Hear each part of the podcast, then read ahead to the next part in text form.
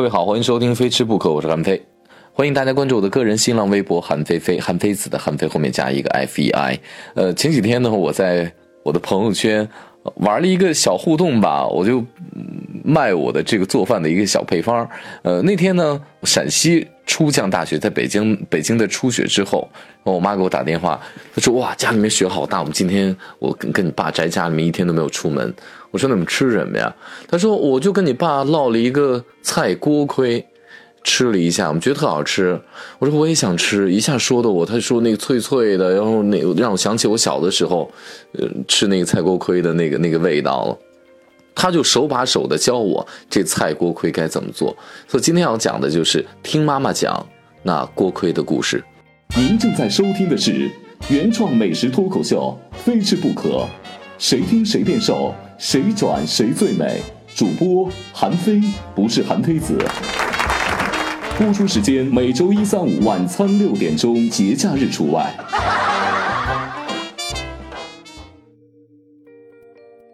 要说起这锅盔馍啊，呃，很多人要是吃过的话，呃，印象深刻；没有吃过的话，呃，我给大家简单说一下，要是你吃过这个肉夹馍的话，你肯定就代表你已经吃过锅盔馍了。呃，我记得有一回我在录美食地图一探到底的时候呢。我们去陕西大厦，我推荐的说去拍那个锅盔馍的三种吃法。然后第一种吃法呢，就是站着吃；第二种吃法坐着吃；第三种吃法就是躺着吃。啊，开一个玩笑，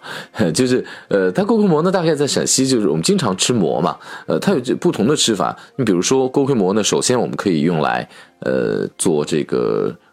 肉夹馍的这个也也叫白吉馍，但陕西人喜欢把它叫锅盔牙子，切成一半叫锅盔牙子，那整个的话叫锅盔馍。另外一个呢，就是我们陕西烙的那个大饼，特厚的那种皮特厚，然后也叫锅盔馍，就是我们陕西人一年四季经常会去吃的一个主食。春节好像少一点，但平时呢，呃，都会吃。还有一个吃法呢，陕西美食总代表羊肉泡馍里面的馍也叫锅盔馍。我记得我们当时拍完之后呢，我们有一个号称自己很爱吃陕西美食的一个导演告诉我说这不对，说这个陕西的这个呃羊肉泡馍里面这个锅盔馍和你说的不是一个。我说那我反问你一句啊，这个羊肉泡馍里面的馍不应该叫锅盔馍的话，难道它叫馒头吗？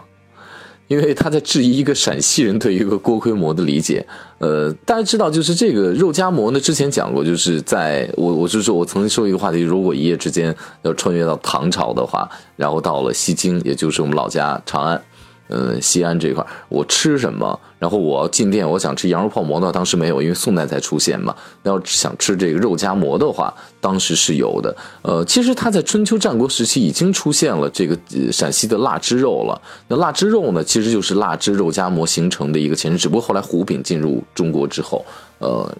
人们进行了一结合，把它夹在这个胡饼当中，把肉夹在胡饼当中，就形成了我们现在的这锅盔馍了。我们家人的习惯啊，就是只要我们出远门，不论到天南还是海北，还是国外还是哪，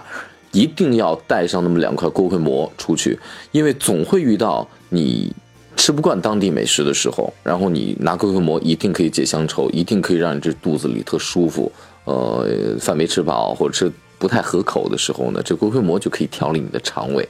嗯，印象最深刻的就是我妈，呃，跟我外婆。呃，然后我们去，还有我我我姨、我表妹，他们前段时间的说，哦，外婆呢已经八十多岁了，说想看海，然后他们要去，我说那外婆因为出国呢不太不是很方便，那去三亚呗，你刚好呢家里秋天嘛天气凉了，你去三亚看一看，然后也暖和一些。去的时候呢，他们带的唯一一样美食就是锅盔馍。因为特别担心到了那个三亚之后呢，没有这个面食可以吃，因为陕西人特别爱吃面嘛，没有面食可以吃的时候呢，就吃这个。呃，这足以见得这锅盔馍它保存时间比较长，为什么呢？因为它是烙出来的，水分大面积的蒸发，蒸发之后它的保质期就比一般的水分比较足的美食保质期要更长一点点。我那年去成都读书，我记得我上火车的时候，我妈临走之前。给我拿包袱塞了一个东西过来，我就说怎么这么沉，然后塞的不是别的，就是锅盔馍。我记得我到了之后跟我们室友都还分了，他们都普遍觉得嚼不动啊。我称它为腮帮子的克星，因为你要嚼的话，这腮帮子嚼的跟兵马俑一样特宽，你 咬肌会变得特别的大。呃，那天我我妈做这个菜锅盔，她手把手的教我，然后我在朋友圈就发出去，我说我一块钱卖配方，这我妈亲手教的，我拍了一张照片，哎呦，太好吃了。我妈就教我这怎么做，呃，我们家吃这锅盔馍呢，各种做法都可以，只要烙出来都可以叫锅盔馍。那我们那天我要做的那是菜的，呃，一般做菜的我就是想起我小的时候，每年开春之后的记忆。一开春之后呢，我们全家人，呃，我我姐、我爸、我妈，我们周末没事儿，我们那时候的空气真好啊，然后呢没什么楼，然后就一望无际无际的那个。就就就那个就跟那个草坪一样，那个麦麦地啊，然后我我爸跟我妈就让我去踩那麦地，我给大家补一常识。我说我小时候我就这个环保意识特强，我说你不能踩，你把踩死之后，农民伯伯那个今年不能收成。我爸就告诉我说，这个时间的麦就必须得踩，你不踩的话它长不出来。然后呢，我就边踩，然后干嘛呢？就去挖荠菜。春天的荠菜，因为那个时候农药特别的少嘛，所以我挖的荠菜可以直接回家吃。我记得一个下午一会儿，我们可以挖好多好多，够吃一周的。然后小时候就拿那么一个，我们小时候把那叫粪笼，就是 最早是那个。捡马粪的，然后把马粪放那个笼里面，那个就是编的那种农村手编那个，然后放在里面，然后回家当柴烧，就拿那个，然后我们就可以哇，整整整整那么特别沉，得俩人那么抬着回来，就那荠菜。回家之后，我妈通常的做法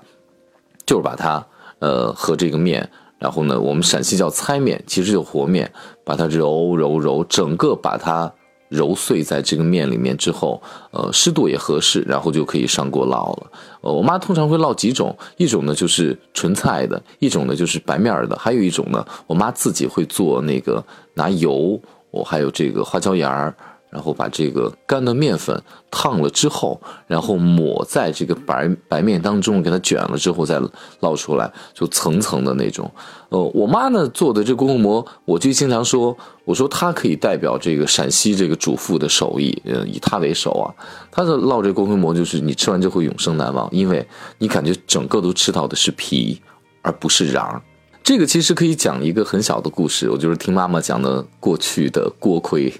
听妈妈讲的锅盔的故事，呃，小的时候呢，我外公是厨师，他在人民旅社，不知道大家还能不能记得，就是，呃，可能三十多岁人会有这样的印象，就是小的时候呢有人民旅社，呃，这基本上是国营做招待的。我外公呢是在那工作，嗯，我外公的爸爸，呃，他就是家传的嘛，做这个酱肉的这个手艺，然后他就被选到那儿去，呃，去做这个厨师，呃，那每个月月底呢，除了呃，一些个现金的工资以外，当然当然应该很少，那时候跟十几块钱的工资吧，呃之外会发一些邮票、粮票等等等等。那时候计划经济嘛，呃，所以说每个月发的这个油啊、粮啊、鸡蛋呀等等等等，都是按人头按量来分配的。就是说你吃这么多，吃完了就没有了。那基本上以家庭为单位的话，反正互相匀开嘛。呃，因为我我我我妈妈那边就是我外婆外公生的孩子比较多，五个孩子。呃，再加之呢有俩男的啊，那这个 饭量属于巨大无比类型啊，吃太多了，呃，没辙呀。呃，他们就每到月底的时候，总有那么几天揭不开锅。呃，据说那一年的那个月底啊，真的是家里就剩那么几颗豇豆了，说就是大眼瞪小眼儿，然后就干瞪眼儿，家里没吃的，就等我外公把这个月的这个面，然后用粮票换回来之后，就吃这顿饭。就说我我外婆就不停的往门外看呀，怎么还不回来？怎么还不回来？那天可能因为工作比较忙，外公回来得稍微有点晚。嗯，这个我外婆呢，就就看这孩子饿着心疼啊，然后终于这等到我外公回来了。回来之后呢，我外公就提溜着那面，那面呢还不还不像现在咱们这种精面嘛，比较白，那个面的颜色也比较黑。嗯，然后呢，就我外婆就用手咔哧咔哧咔哧咔哧就开始这么这这么这么擀面了，做面了，连发酵的时间都没有，就做的是死面锅盔，没发的叫死面的死面锅盔，然后也着急吃嘛，所以火比较大，然后就做出来这个，做出来之后呢，就那么几根豇豆，然后用水焯了，随便砸点蒜，然后呢就加点醋加点盐，就那么吃了。我妈告诉我说，可能是因为那天饿坏了。那是他人生当中吃的最好吃的一次锅盔，那锅盔馍那次，因为我外婆呢，火也比较急，想让他赶紧熟让孩子吃嘛，所以呢火一大，基本上那皮是比较厚的，然后中间那瓤呢显得特别的少，又难嚼，然后呢，但是反而吃得津津有味，就成为他们，我我我妈妈、我舅舅、我姨他们几个人记忆当中最好吃的那么一次锅盔馍了。后来我妈呢就做锅盔的时候，也就延续了这种特质啊，就是火特别的大，而且呢就显得皮特厚。所以我妈呢有一个在我们家族里面有个外号叫大整，我妈姓刘，叫刘大整。就做什么呢？第一个是量大，另外一个呢就感觉这个做出来的美食呢比较粗犷。包括我妈做的面食也是那种让人吃起来特解馋的。然后呢，我妈手劲儿也比较足嘛，会给它上劲儿特别足，你吃在嘴里又得嚼半天那种感觉。呃，这就是我妈妈小的时候关于这个锅盔给我们留下的一个记忆。陕西人对他的这锅盔馍的喜爱，呃，非常深。就是我们怎么吃都行，我们干嚼也行啊，我们随便拿点肉汤冒一下。我们有羊肉汤了，我们做羊肉泡馍。呃，有肉了之后，我们把它拉开之后，里面啊弄点这个腊汁肉，就陕西腊汁肉夹馍也没有问题。总之，它就是我们生活当中我们最习以为常的一样主食了。嗯，因为它放的时间会比较久，比馒头会更久一点点，因为它是用火给它蒸发过水分烙出来的，保质期时间会比别的要长一点点。我记得有一年冬天啊，我家里面那锅盔馍都已经干到，因为陕西冬天也特别干嘛，又干又硬，真的你就跟板砖一样，就能拍人。我依然还可以有辙把它吃更更好吃，就是我放在那个。蒸锅里面给它蒸了一下，蒸完之后，那真的简直就是本世纪最筋道的橡皮筋啊！那更是嚼不动，所以在胃里面吃完一牙子锅盔之后，整天都感觉特别特别的，就是难消化。嗯，我们给大家来讲讲，就这锅盔馍啊，呃，怎么传到这个陕西的？怎么在陕西定义的？呃，很多人区区分不开。四川有一个美食叫锅盔。锅盔呢分两种啊，一种糖的，一种咸的。那咸的里面经常会有一些牛肉啊、猪肉馅儿的。它是在四川那个军屯那个地方，军屯地方呢，据说是三国时期，呃，当年那属于蜀地嘛。然后这个诸葛亮协助刘备啊，然后呢让大伙吃这个用油煎过的这个锅盔。呃，里面当时应该是用最最早就是用猪油煎的，热量比较高嘛。然后打了胜仗，然后这地方呢就因为屯军的地方叫军屯嘛，然然后这个地方就开始。变得非常有名，这个地方的特产，军屯地方特产锅盔也变得非常有名。它通常搭配的就是这个酸辣粉，呃，但是呢，在军屯地区你要吃那酸辣粉，不是我们现在就直接干粉，然后呢泡了之后，然后给你拿水烫一下拿上来。他们那边有那种现炸的，就是现露出来的那种。你要去过当地的话，你就发现大麻大辣加这个肉锅盔，非常的过瘾。通常早餐就可以吃得到。呃，军屯那个地方很有意思啊。那给既然讲到这个四川的锅盔了，区分一下就是。它这个地方呢，这个军屯这个镇呢，可能有一万人，有四分之三左右的人啊，呃，就是靠这个做这个军屯锅盔这个生意为生的。呃，你在成都啊，在四川的地方吃这军屯锅盔的时候，它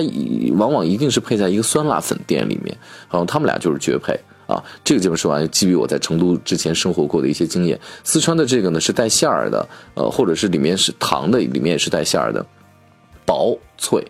小，它通常呢比巴掌稍微大一点，甚至还没有巴掌大。但陕西的这锅盔呢，我们通常叫睁眼锅盔啊，就是芙蓉姐姐老家叫武功，那武功县产那睁眼锅盔，就是因为它太厚了，所以你吃它的时候呢，你要张特别大的嘴，你张大嘴的时候，你发现你的眼睛也瞪得特别大，所以叫做睁眼锅盔。那我们呃关中地区，我们像我们老家。我们老家在陕西的前线，呃，就买武则天跟唐高宗李治的这个这个地方，黔州嘛，古黔州。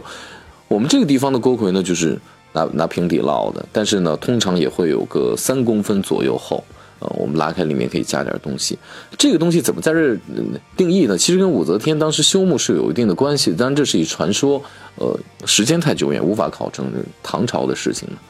据说是当年死武则天啊，让这个士兵。给他去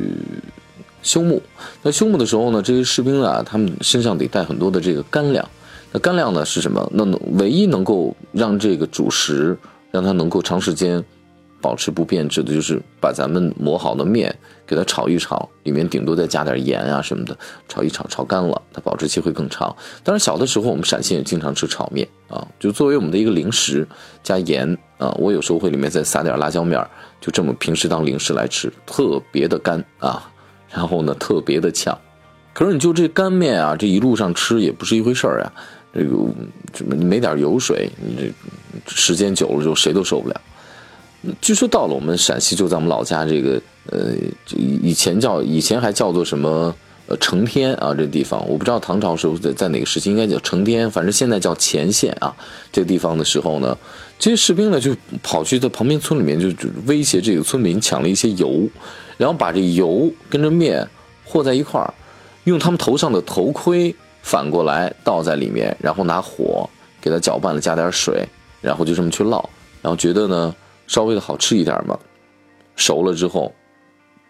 然后这个东西呢就叫做锅盔了。什么叫锅盔？就是把头盔当锅的意思，所以叫做锅盔。头盔的盔，四川那叫锅盔。然后据说这是这个我们陕西这个锅盔馍的一个来源。呃，无论如何，到现在为止呢，我们已经把这锅盔馍当做我们的一个乡愁了，就以至于我那天，呃，我把这个菜锅盔，呃。